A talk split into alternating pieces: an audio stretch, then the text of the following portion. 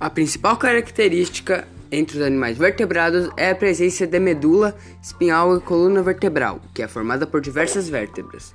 Os vertebrados possuem músculos e esqueletos proporcionados à realização de movimentos mais difíceis que os animais invertebrados. Principais grupos de vertebrados: os vertebrados vertebrata constituem subfilos de animais cortado, cordados, compreendendo os peixes, anfíbios, répteis, aves e mamíferos. Caracterizam-se pela presença da coluna vertebral segmentada e de crânio que lhes protege o cérebro.